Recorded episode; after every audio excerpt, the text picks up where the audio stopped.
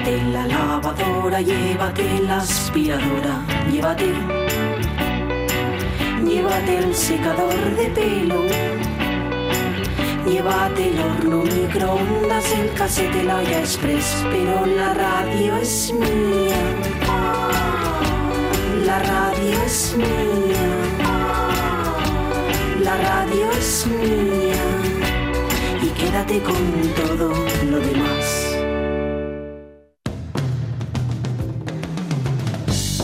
La radio es mía. Pachi Poncela.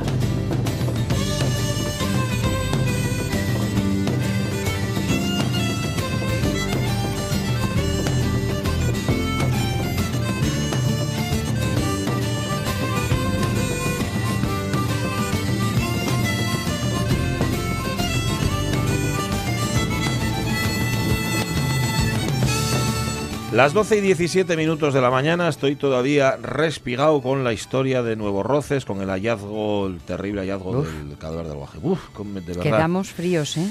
Terrible, terrible. Son estas noticias que no sabes lo que hay detrás, además. Mm, Sí. Sabes lo inmediato, que es el hallazgo del, del cuerpo y te da... Te parece terrible, te parece horrible, pero la historia que tiene que haber detrás de eso... Leía En fin. ayer en Estados Unidos eh, unos hijos que estaban recogiendo la casa de su madre que se había muerto hacía poco y encontraron una caja en el, en el Sí. porque como es Estados Unidos, es el frigider, Vale.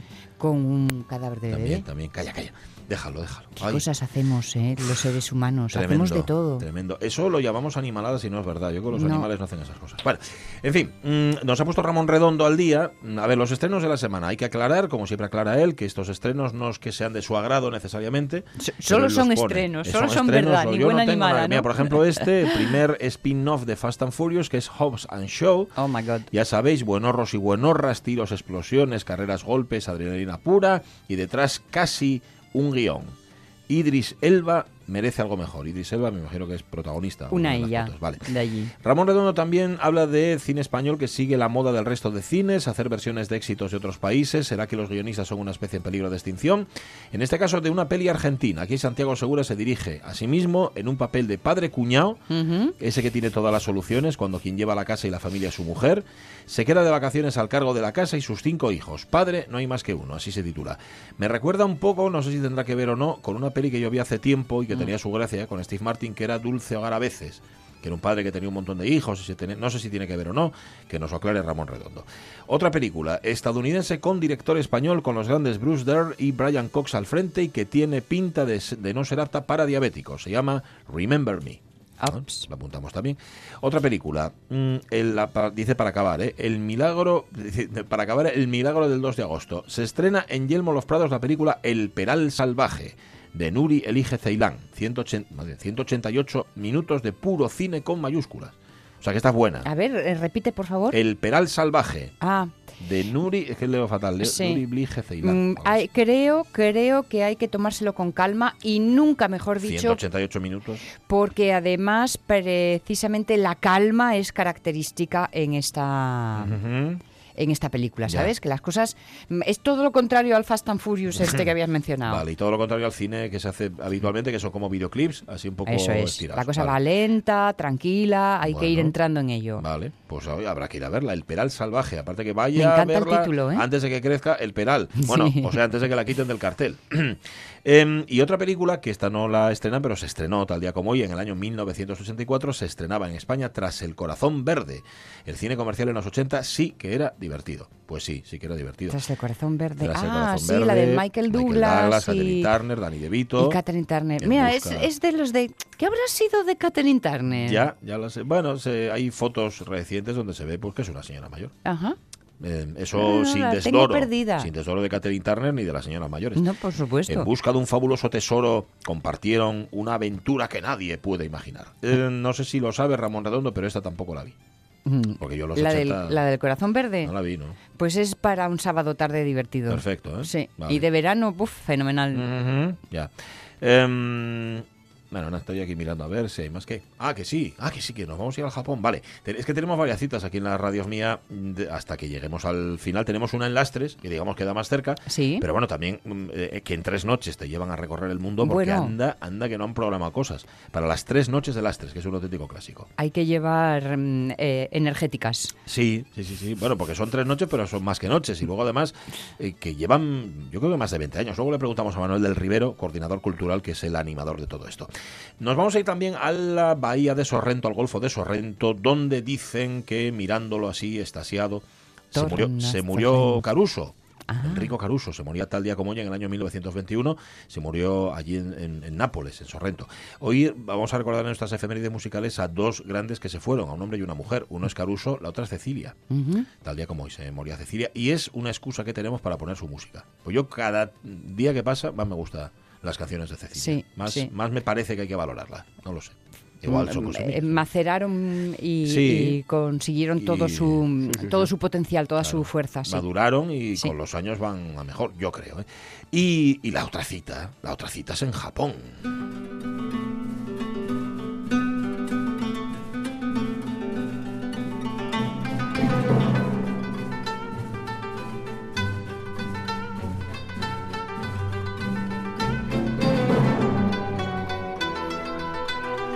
Sonido del koto, uno de los instrumentos tradicionales de la música japonesa. Esta es música de Akirei Fukube, otro de los grandísimos compositores japoneses.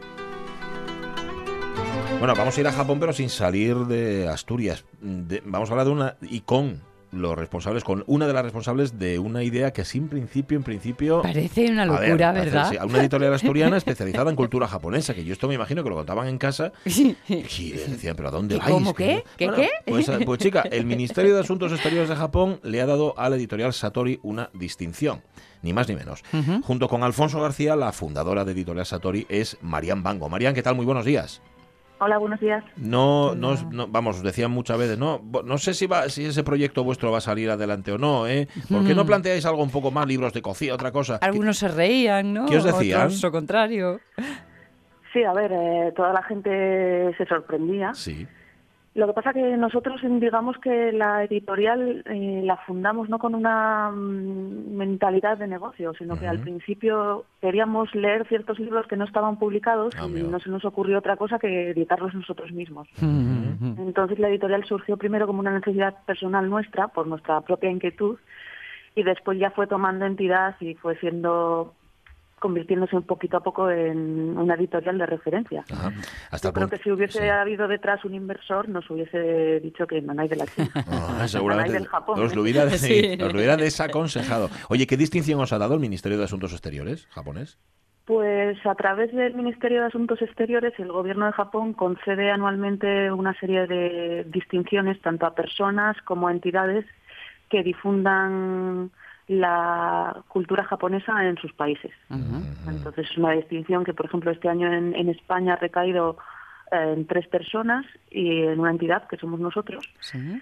Y las, la entrega de estas distinciones se realizará en, en otoño, probablemente octubre, en la residencia del embajador en España, en este caso, y después, bueno, otras eh, entidades y personas eh, de otros países en las respectivas eh, residencias de las embajadas respectivas de Japón por los diversos países. Por un momento se me iluminaron los ojos pensando que os llevaban a Japón. Ya estaría bien, ¿eh? Sí, estaría muy bien, pero bueno, no, no sería muy económico, ¿no? No, esto es verdad. Seguramente, ¿no?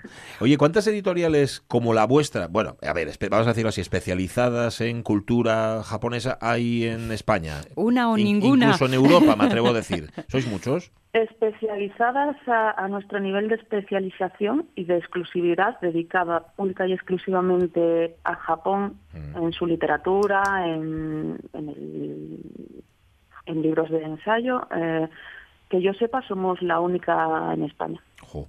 Porque sí que hay otras editoriales que pueden tener una parte dedicada a Japón, pero combinan con otras zonas de Asia.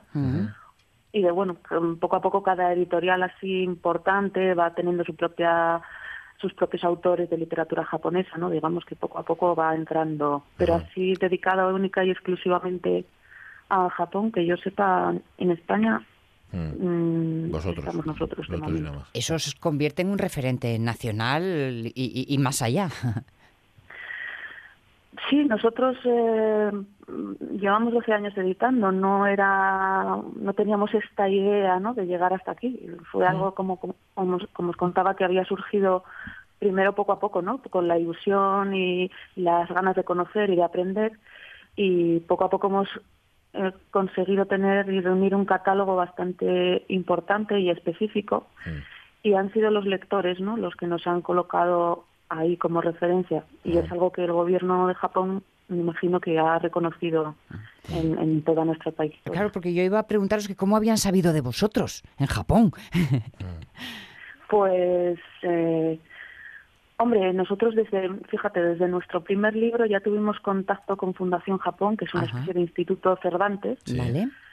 porque mm, gracias a Internet supimos que eh, este- esta entidad japonesa otorgaba ayudas a la traducción y a la publicación. Y ese primer libro que sacamos, optamos a una de esas ayudas y nos la concedieron. Entonces yo creo que ya desde el primer momento, cuando todavía no éramos nada, ya reconocieron el proyecto que queríamos llevar a cabo. Era un libro muy específico sobre un periodo concreto de la historia japonesa y les pareció muy interesante ¿no? que se conociera este, este periodo. Para que os hagáis una idea, es como si una editorial japonesa se especializara en, en España, en Japón, y su primer libro fuera un libro de 500 páginas sobre la Primera Guerra Carlista. Algo que muy específico. era tan específico. Y ese fue nuestro primer libro, La Restauración Meiji, que abarca un periodo de unos 40 años en la historia de Japón. Y aún así salió adelante la cosa.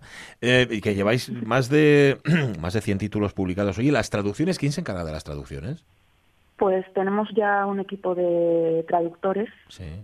A lo largo de estos años hemos ido contactando con, con gente, eh, traductores tanto japoneses como españoles y, y las Mm. traducciones, digamos, que son las encargamos a ellos. Yo traduzco del inglés, entonces eh, libros que puedan estar escritos en inglés, Mm. al principio de la editorial yo los traducía también, pero ahora ya no tengo tiempo, digamos, y contratamos eh, las traducciones. Ajá.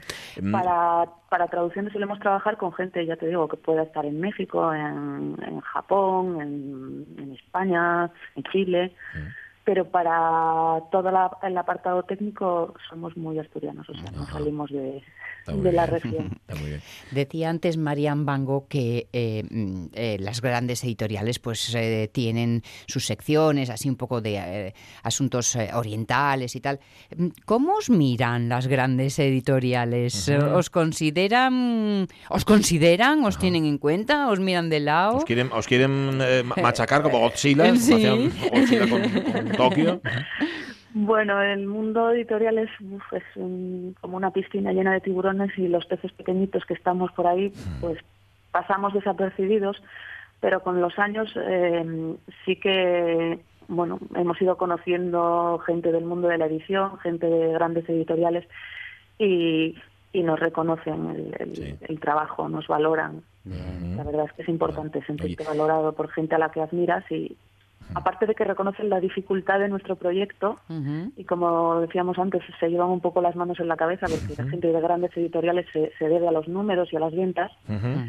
Las pequeñas nos podemos permitir un poco, ¿no? No hay una cuenta de resultados, eh, podemos, digamos, tenemos un poquito más de margen.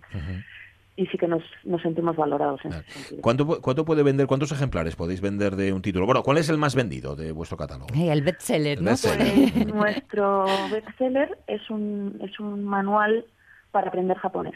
Ah, mira. Sí, el nombre es KOI, Manual Básico de Japonés, y se ha ido convirtiendo en un referente para la gente que quiera aprender japonés eh, de manera autodidacta. Mm. Está escrito por una profesora que tiene una experiencia de más de 40 años, una japonesa, enseñando japonés a hispanohablantes. Entonces, en la, la forma de enseñar, digamos, Sí, está sí. muy enfocada a nuestras nuestros puntos fuertes y débiles. Y poco a poco ese libro se está convirtiendo en, en, una- en un referente. Y después otros libros que también se venden muy bien son los libros de mitología, mitos y leyendas de Japón, cuentos tradicionales, nuestros libros sobre yokai, que son los monstruos del folclore japonés, un poco así como nuestro cuélebre, Sí. Criaturitas que, que a la gente en general le atraen. también es una puerta para entrar a profundizar en Japón y después ya descubrir literatura o otras cosas que a cada persona le puedan llamar la atención. Oye, perdona, pregunta inevitable. ¿Qué significa Satori? Satori es el término japonés para el nirvana, ese momento Oh. de eureka Oh, que nosotros también tenemos. Clic, hace clic. Y ese eso es Satori. qué bueno. Ah. Oye, le- y uno, recomiéndanos uno de vuestro catálogo, lo más reciente, algo que haya salido así, que va, no os lo podéis perder. Pues mira, lo más reciente os voy a recomendar, ya que estabais antes hablando de viajar, Sí. una guía que, que está funcionando muy bien, que se llama Kochi Kochi, Mm. la guía del viajero en Japón. Ajá. Eh, está muy bien estructurada, viene con múltiples consejos y puedes configurar tu viaje pues para hacer un viaje digamos más estándar o recorrer pequeños pueblecitos, ¿no? Eh, y es muy visual, con fotografía, dibujos. Entonces, bueno, está funcionando muy bien y yo espero que mucha gente viaje a Japón y se la lleve en el bolsillo. Pues lo anotamos, Cochi Cochi. Lo último de, de Satori. Marian Bango, eh, un placer charlar con vosotros y, y enhorabuena Muchas por esa distinción. Compártela con Alfonso García de nuestra parte, le das un Sí. abrazo también, ¿vale? Gracias, hasta luego. Cuidado Un beso, mucho. chao, chao. Satori, ¿quién se lo iba a decir? Una editorial asturiana especializada en cultura japonesa y que desde el Japón les iban a mandar miminos y cariños. Qué guapo. Estoy cada vez más convencida que lo que tiene mm, eh, como centro de gravedad la pasión de algo que es que me gusta, me gusta, me gusta y no me importa nada, eso acaba funcionando. Pues sí. Y oye, como no tengo ambición de hacerme rico, hacerme rica con esto, pues sí, sí. sí, sí. La pasión puede mucho, no todo, ¿eh? pero una, Eh, una parte sí. Pero más eh, Dios y el cuchu, pero más Pues el cuchu. mucho, sí, sí, en este caso la pasión. Cochi Cochi, el último, ¿eh? Por cierto, el último libro. Y es que, claro, de, de literatura japonesa, ¿a cuántos autores conocemos? A, a, a a los muy pocos. más famosinos estos que tienen ahora tanto tal y poco más, Sí, yo, bueno, yo conozco a uno, pero lo conozco además por un libro muy pequeño que es Tanizaki, ¿Mm? que tiene un libro precioso, precioso, que no lo ha editado, por cierto, no está editado por Satori, que me perdonen, que es El elogio de la sombra, que es una preciosidad Mm. porque de lo, lo que te cuenta justamente es lo que separa, lo que nos separa culturalmente. Nosotros tendemos en Occidente a iluminarlo todo. En Oriente todo lo contrario. En Japón, lo- eh, en Japón digamos que lo- la, la distinción es lo opaco, lo que está en las sombras, lo que está oculto. Y se preguntan este libro, por eso es- me parece un libro que es una preciosidad, si los japoneses en lugar de haber adoptado las modas eh, europeas u occidentales hubieran seguido con lo suyo, ¿Qué ¿cómo sería pasado, Japón no? en ese momento? Pues fíjate. Estaba pensando, ayer mismo nos acordamos de Isiguro, por sí, ejemplo. también. Y, y, y- y el más Murakami pop- es japonés. eh, el- Murakami es japonés. Y ¿no? Murakami, exacto. Es que estaba buscando y el nombre Bueno, y mi- Mishima. No, si conocemos, Hombre, si Yuki conoce- Mishima, sí es conocemos verdad. un montón. Así. Sí, señor, sí, señor. Así a lo tonto, a lo tonto. Por lo menos hemos dicho tres ya. Bueno, Ey. oye, chicos.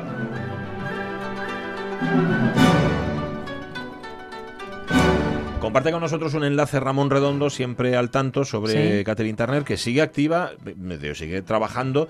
No, a ver, no como solía, dando mucha guerra, porque además ella es muy, muy, muy guerrera. Estuvo, estuvo fatal, una artritis que la dejó bastante inmovilizada. Estamos hablando en el año 90.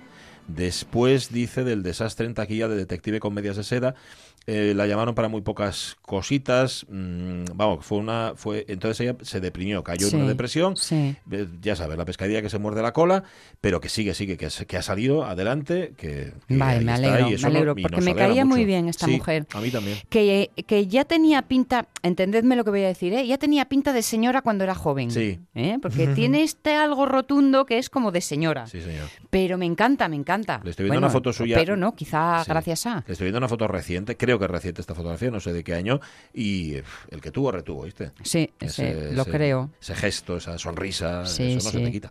La 1 menos 25. Bueno, enseguida nos vamos a ir a las 3, pero antes, ya decimos, tenemos que hacer una parada en Nápoles.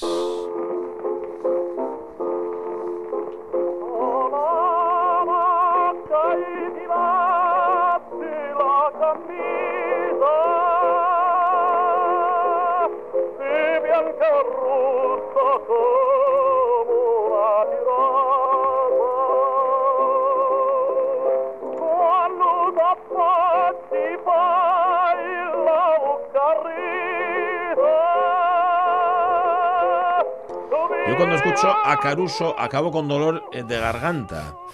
Que, que no es ninguna tontería, porque Sí. emulas, haces con tus cuerdas vocales, lo- Exacto. ¿sabes? Con- como le copias, le, le copias sin cantar, pero estás apretando, apretando y al final acaba doliéndote. Eh, yo eso también lo hago, Qué, sí. qué poderío de garganta el de este hombre. ¿eh?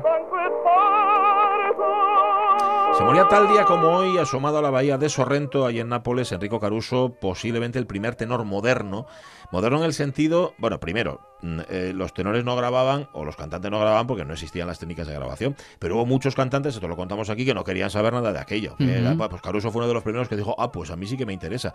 No solamente porque le parecía bien trascender a través del disco, sino porque cobraba una pasta. Bueno, moderno también en el sentido de que mm, fue, era un hombre que proyectaba la voz estupendamente para los nuevos teatros de ópera que se construían. Los teatros de ópera anteriores a- al 19 bueno, a, comienzos de los, de- del siglo XX, Sí. eran mucho más pequeños. Eran mucho, bueno, cuando se empiezan a construir grandes teatros hace falta voces que lleguen hasta el último asiento. Eh, Caruso era uno de ellos. No todos pu- pudieron hacer No esta todos pasaron, transición, claro, ¿no? esto como lo del cine mudo y el cine sonoro, Sí, ¿no? Hubo quien se quedó a medias. Em, se murió con 48 años solamente Enrico Caruso, una de las grandes... Incluso quien no ha escuchado nunca a Caruso conoce el nombre de Caruso. Mm, Sí. ¿Se murió? ¿De qué se murió? Bueno, hay que decir que Caruso fumaba dos paquetes de cigarrillos egipcios al día. Ole. Dos paquetes al día de cigarrillos.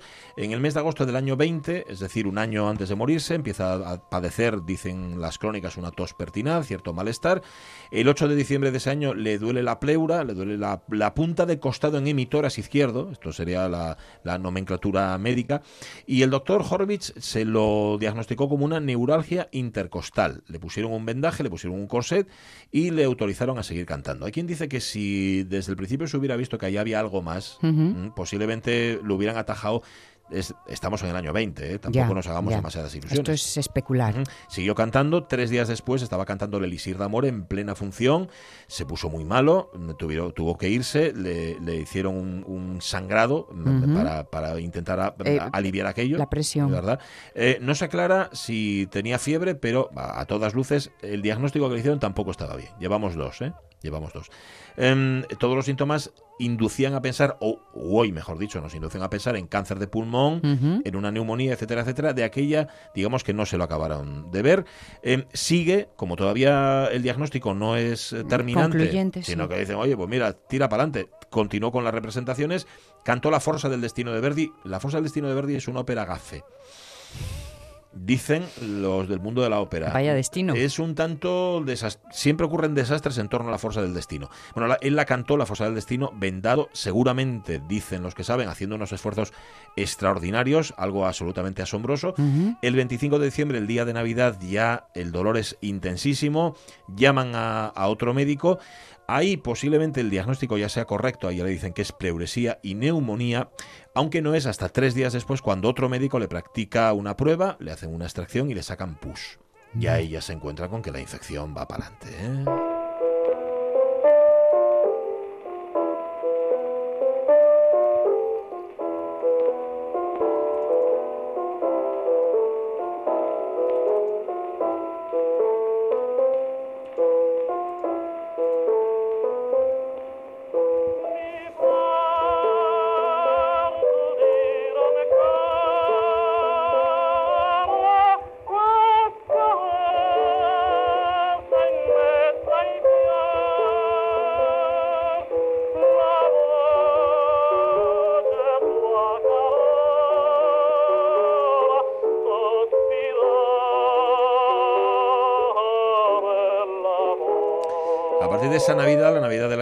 1920, mm, empiezan a practicarle punciones para sacarle justamente eso, el pus. El 12 de febrero del año 21, un cirujano le hace también una operación, seguramente le inserta, esto no se sabe, una sonda de drenaje.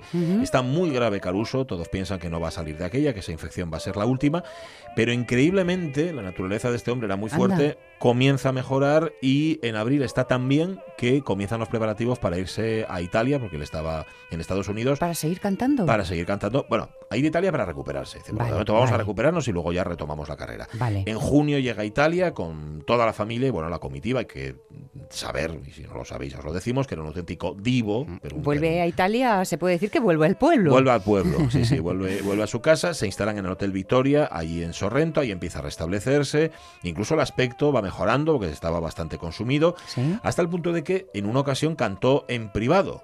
Eso para los que estaban a su alrededor, pero especialmente para él, fue una, una auténtica satisfacción, porque me imagino que un cantante a lo que más teme tenga la enfermedad que tenga es a no poder volver a cantar, o un actor no poder volver a actuar. Él estaba muy, muy contento, pero en ese mismo mes de julio vuelven el dolor del tórax y vuelve la fiebre.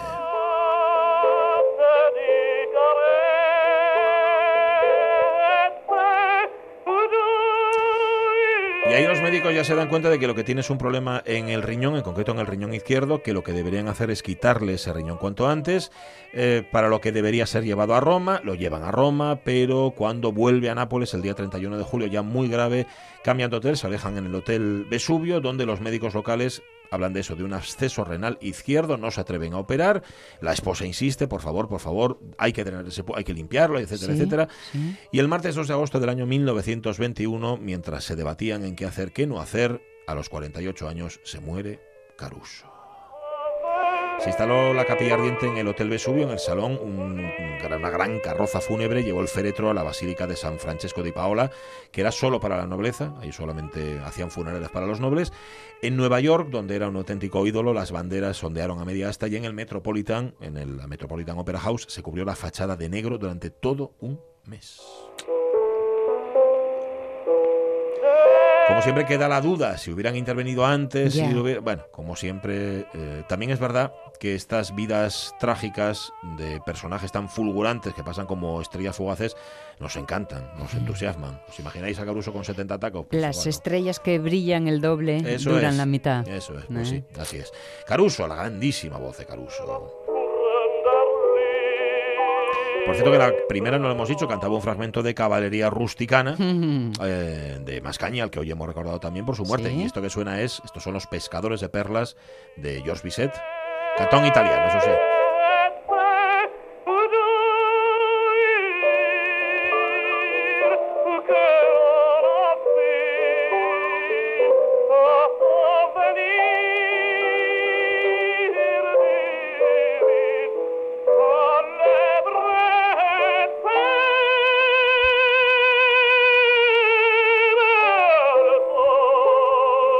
Limpieza, ¿eh? Mm, sí, es verdad. Sale como choro. Pasaba lo mismo que con Pavarotti, hmm. que era como natural, ¿no? Dicen, ah, abren la boca y cantan. Bueno, algo, algo de eso hay, pero no solo.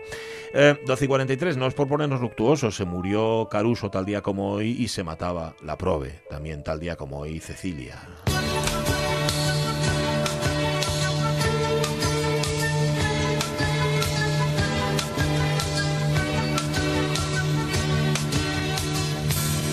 Espuma del mar, un grano de sal o de arena, una hebra de pelo, una mano sin dueño, un instante de miedo, una nota perdida, una palabra vacía en un poema, una luz de mañana, así de pequeña soy yo, nada de. Nada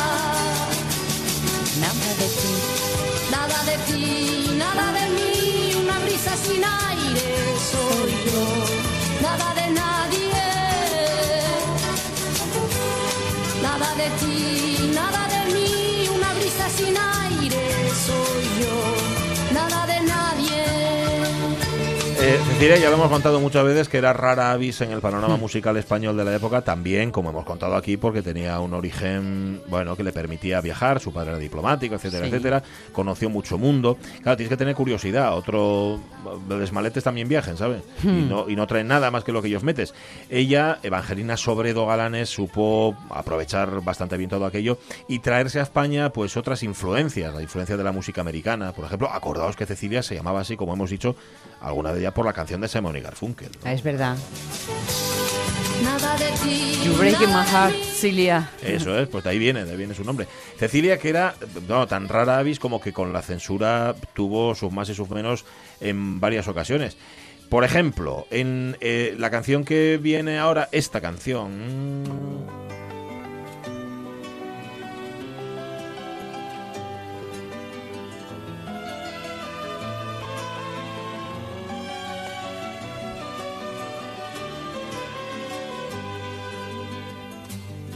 Puntual cumplidora del tercer mandamiento, algún desliz inconexo. La letra original de Dama Dama decía puntual cumplidora del tercer mandamiento, algún desliz en el sexto. en el sexto Sí. mandamiento. Que dime tú, la censura, ¿a qué tonterías andaba? Si, es, que, Bueno. to- si es que toda la canción es un retrato tan tan tan vívido de, de- de un personaje concreto que todos conocemos, que...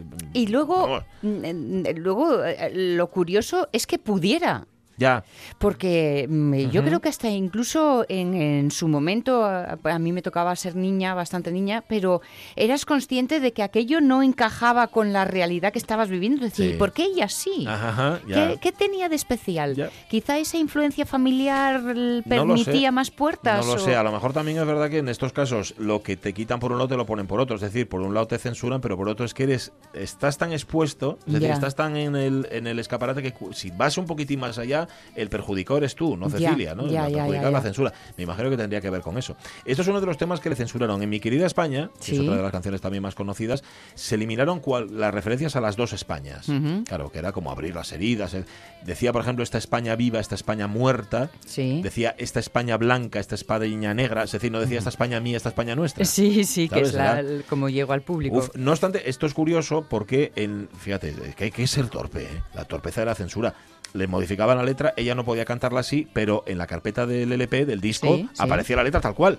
Lo de esta España viva, esta España muerta. Anda, ¿qué me Sí, dices? sí, sí. Y luego, cuando. sí, sí, y, pues, y a veces ella se la colaba a la Sí, censura y en sí. algunas actuaciones cantaba la letra Bueno, original. esto no me cabe no, duda. cantaba, no cantaba la censurada. ¿no? Ese era el momento de, de su gran Sí, venganza, digamos. Eh, No, iba- de su gran verdad, en realidad. Pues claro, iba a llamar a su segundo disco, Cecilia 2, lo iba a llamar Me quedaré soltera. Hmm. Era, era la idea. De hecho, incluso, incluso la idea era que Cecilia eh, saliera más evidentemente que el embarazo de Cecilia. Salía como embarazada, ¿no? Sí. en, en la portada. Sí. La compañía discográfica dijo que ni hablar, que lo de quedaré soltera, tal, que ni nada de eso, y que la fotografía que discretita, discretita, ¿eh? O sea que Hmm. nada. Pero bueno, sea como sea, lo triste del caso es que con solamente 20, espera que lo estoy calculando, 28 26 años. 27, 28. Sí, no, 27, 27, tienes razón, porque se murió en agosto, tal día como hoy, en Mm. Colinas de Trasmonte, en Zamora, con 27 años, el coche ahí- Volviendo sí, de un concierto. Volviendo a un concierto, además se pegó contra un tractor. Bueno, no sé, eso son cosas Sí, ya para el morbo y sí. lo que queda son las canciones mucho mejor. Mujer por un vivido. Que la obligaron, fíjate si era famosa eh, Cecilia, que la Sí. obligaron a ir al Festival de la OTI Sí, en el 75, que fue con Amor de Medianoche, pero que fue, eh, la cantó ahí con la boca pequeña. como diciendo, Y "Anda, vuelvo corriendo". Y vuelvo corriendo, que esto a mí, los festivales a mí no me interesan, ¿no? Conversadora brillante. En cóctel de 7 a 9. Hoy nieva, mañana llueve. Quizás pasado truene. claro, en realidad estábamos eh, ante una España que estaba comenzando a despertar y todos sabíamos, incluso los que no teníamos todavía mucha conciencia de vida, pero que aquello era un camino que no tenía vuelta atrás. Que cuando el monstruo despierta, despierta, y en este caso el monstruo, entendedme, Sí. éramos los ciudadanos Les y nuestra conciencia. Les ganas de vivir. Y de un ya está bien, Ajá, déjanos. Que ya bastó. ¿no? sí. Últimamente que hablo mucho con mi madre y recuerda muchas cosas de, de- de su pasado, Sí. de- cada vez me doy más cuenta de lo. mm, No, no digamos de lo doloroso en el sentido de que te estén torturando todo el santo día, de lo frustrante. Frustrante, que tenía que haber sido vivir en, en aquella España, en aquella época. Dirán algunos, no, pues en mi casa bien, en la tuya sí, ¿no? Ya, en la de otros no. Y hablamos además de frustraciones, pues yo que sé, a partir de los 60 o los 70 ya comías todos los días y comías curioso. Mm. Y había el desarrollismo, todas estas cosas. Pero hay ta- tales trabas mentales Sí, y culturales que sí. te da una cosa, una pereza, todo gris, todo Y- triste. Eh, eh, yo hablando con la mía, a veces me contesta, dice, mi cabeza lo sabe, pero Mm. mi cuerpo todavía no se enteró. Ya. sí, sí. va- ¿Sabes? va Hay por cosas etapas. que ya están tan metidas dentro. Sí, va por etapas. Bueno, eh, Cecilia, que se moría tal día como hoy con solamente 27 años, era una excusa para escucharla. Pero bueno, podemos hacerlo en otro momento. Mujer por un vivido. Dama, dama de alta. La una menos 10, antes de marcharnos, vamos a irnos a las 3. Cuenta ya que vas y vienes. Cuenta ya que vas y vienes. Subes y bajas la cuesta. Ya la tienes merecida. Ya la tienes merecida. Aunque fuera una princesa. A ci sta un bella chistela a chistármela, mio morena. Una voz preciosa. Sí, señor. Preciosísima. Y ¿eh? con- de con- Mapi Quintana. Con qué gusto, con qué placer. Qué con- guapo lo canta. Sí, señor. gusto. Bueno, que tiene a Michael y Wolf a la guitarra y a Jacobo de Miguel al piano. Eso también, vaya trío, vaya trío. Mm. Sí. Bueno, Las Tres Noches de las Tres, que es un clásico, pues, ediciones, ediciones. Pues espera, que le voy a preguntar a Manuel del Rivero. Manuel del Rivero, ¿qué tal? ¿Cómo estás? ¿Qué tal? Pues bien. Coordinador cultural. bien. Bueno, con mucho, con mucho trabajo por delante. ¿Cuánt- ¿Cuántas ediciones de Las Tres Noches de las Tres ya? Eh, 21. 21 ediciones. ¡Mi ya. cachis! Madre Sí, sí, sí. Mm. Hace el tiempo que uno no se entera ya. 21. Oye, ¿cómo, ¿cómo crecieron en estos años? Porque siguen siendo tres noches, porque además si no estropeáis el nombre y el juego de palabras, ¿no? De las tres. Eh, sí, sí, por eso no, no metemos más días porque rompería un poco también el encanto del nombre y también por razones presupuestarias, como siempre. Ajá. Y sobre todo por el riesgo del tiempo, que bueno, aquí tres días Ya. seguidos con el tiempo garantizado es muy complicado. Es que es Sí, lo, complicado. lo que pasa que Eh, ahora, Manuel, hacéis días de 36 horas. Y claro. Sí, bueno, y también desde hace cinco ediciones, creo, mm, metemos una noche extra Mm. eh, Vale. como preámbulo mm, para dar juego también al grupo de teatro local, de Sí. grupo de mujeres que hay en Lastres, que no, bueno, a partir de un taller de teatro terapéutico que organizó la comarca de la Sidra hace unos años, formaron un grupo, ahora es una asociación, y todos los años eh, hacen el festival eso, con una noche como preámbulo, que fue ayer, por Sí. la noche, y, y bueno, está bien también que participe la gente del, del propio pueblo en el festival. Bueno, y que está muy bien además porque el escenario es precioso, es magnífico, el sitio en el que se desarrolla todo está muy bien. Sí, tú Y- lo, lo sí. conoces bien. Sí, sí, señor. Una- un año tuvisteis la, la desfachatez, La osadía. la osadía de, de- de invitarme. Menos mal que iba bien acompañado, que si no, que... Oye, pero hay, pero hay un poco de todo porque hay música, hay teatro, hay... Bueno, que, que, está, que lo tenéis muy bien, pre- muy bien pensado, ¿no? Bueno, como decís, son tres días, pero sí intentamos cada año meter una novedad, ¿no? Sí. Y en esta edición la gran novedad es eh, que incorporamos la música, la música ambiente, pero en directo, antes de cada función nocturna de las 11 de la noche. eh, hemos programado un- unos conciertos de jazz y jugamos también, igual que las tres noches de las tres se juega con el nombre del pueblo, Sí.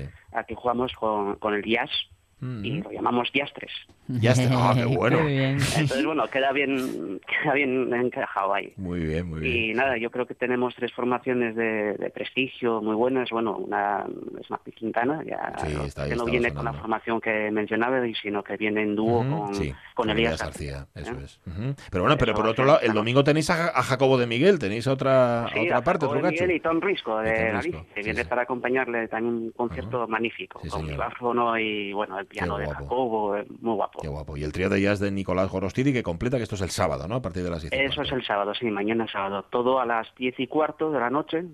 que es cuando empieza a llegar el público para ver la función de las once. Bueno, Sí. pues van a tener esa música en directo, a pie de escenario, en una tarima que hemos colocado para, para el efecto. Y, y, bueno, yo creo que va a ver si conseguimos que haya bastante gente, porque sí es verdad que lo de jazz es, eh, fue un intento hace unos años de hacer un festival de jazz en, en la localidad. Ajá. Lo habíamos intentado abajo en el puerto Mm. y bueno, durante dos o tres años eh, apostamos por ello, pero no acababa de, así como lo del Festival de Teatro sí arrancó bien desde Sí. el primer año en cuanto a respuesta del público, lo del jazz costaba, costaba, a lo mejor había 80, 90 personas, pero bueno, que para el verano no, no era demasiado y, y el esfuerzo era bastante considerable y complicado hacerlo en el puerto. Entonces, retomando aquella idea, mm, lo acoplamos ahora a las tres noches de lastres, a ver si coge un poco de, de vidilla y dentro de unos años, pues a lo mejor desglosarlo y tener dos festivales, uno de jazz y otro Ah, de, de bueno, teatro. pues Esa vais es probando. la idea. Claro. Esa es la idea. Oye, y, que, y eso, que le dé rebufo, ¿no? Que le dé apoyo. Claro, no, no, es, es un, es un laboratorio las tres noches de latas y a Sí. partir de ahí ya lo que, lo que vaya saliendo. Sí, Oye, es cuestión sí. de ir probando e investigando, sí. Ujú. Veo grupos de aquí en el teatro, pero también veo grupos de fuera. Veo Cuba, por ejemplo, veo Argentina. Sí, bueno, el de Cuba eh, es cubano, pero lleva dos años afincado Ah, en, vale, vale. en- en Asturias, concretamente en Llanera, creo recordar que están. ¿eh? Eh, de Argentina sí, es aprovechando una gira que tiene Tony Fratello. Sí. Eh, bueno, sí, tengo que decir que fue gracias también a un contacto que tenemos con, con otro actor argentino, pero que vive desde hace ya muchos años en Asturias, que es Adrián Conde. Ah, Ah, sí. y nos facilitó la labor. Y, y bueno, estos dos grupos están, están en la programación de hoy, viernes. Eh, concretamente, Teatro de los Pintores o de, de Cuba está ahora mismo actuando.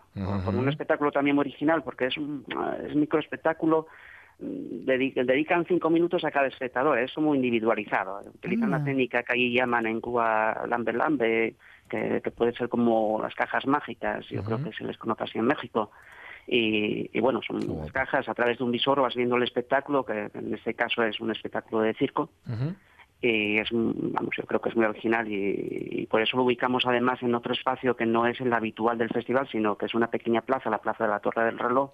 Que ya desde el año pasado también lo, lo abrimos como nuevo espacio escénico para las funciones del mediodía.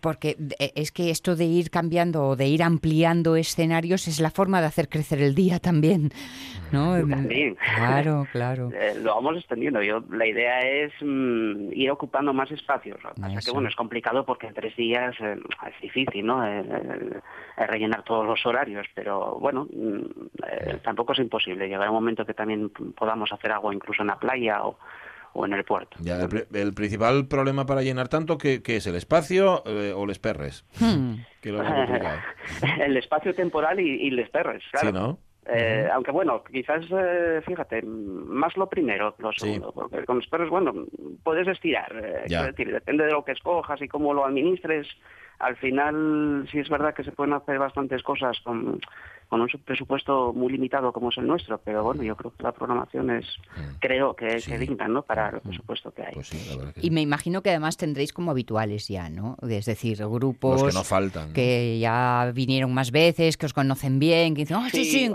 cuanto intento- llamáis.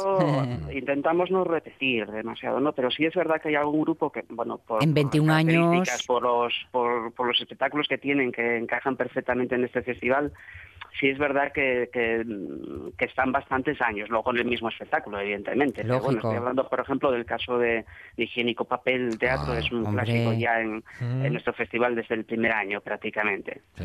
O si no desde el primero, que no lo recuerdo, vamos, desde las primeras ediciones. Tenéis este año además Eh, asaltantes con el método Grenhall, que, que es una obra Sí, fantástica. es un- sí, además el grupo es magnífico, es un grupo relativamente joven, no sé si tendrá cuatro o cinco años con mucho de vida, pero hacen unos espectáculos, vamos, muy bien, eh, muy bien terminados, con una factura in- increíble y, y- y es una apuesta seria. Además es quizás la, la hora más seria, entre comillas, del programa, pero con toques de humor también. O sea, Sí. Bueno, tenemos ahí, todo el mundo los conoce, Alberto Rodríguez, Sí. Está acompañado de Carlos Mesa, de Nerea Sí. Vázquez y, y lo estaría de Luis Alija, que es el- uno Sí. de los protagonistas, pero eh, no va a poder estar en Lastres Vaya.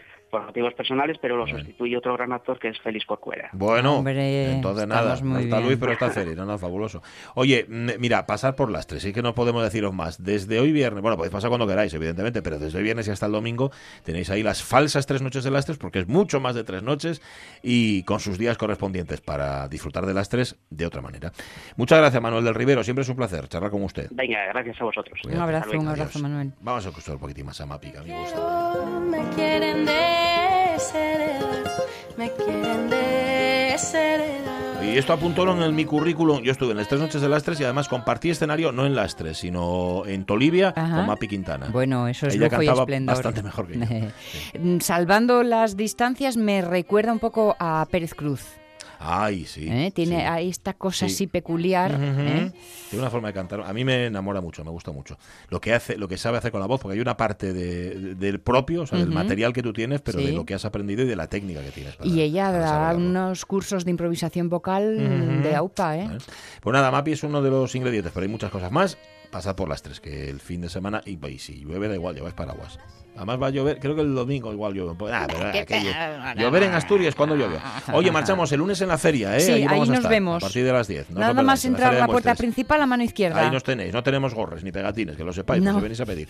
Avellaneda, hasta el lunes, Hasta Caunedo, entonces, a hasta el todos. lunes. El tren de RPA y antes las noticias. Sed felices, adiós.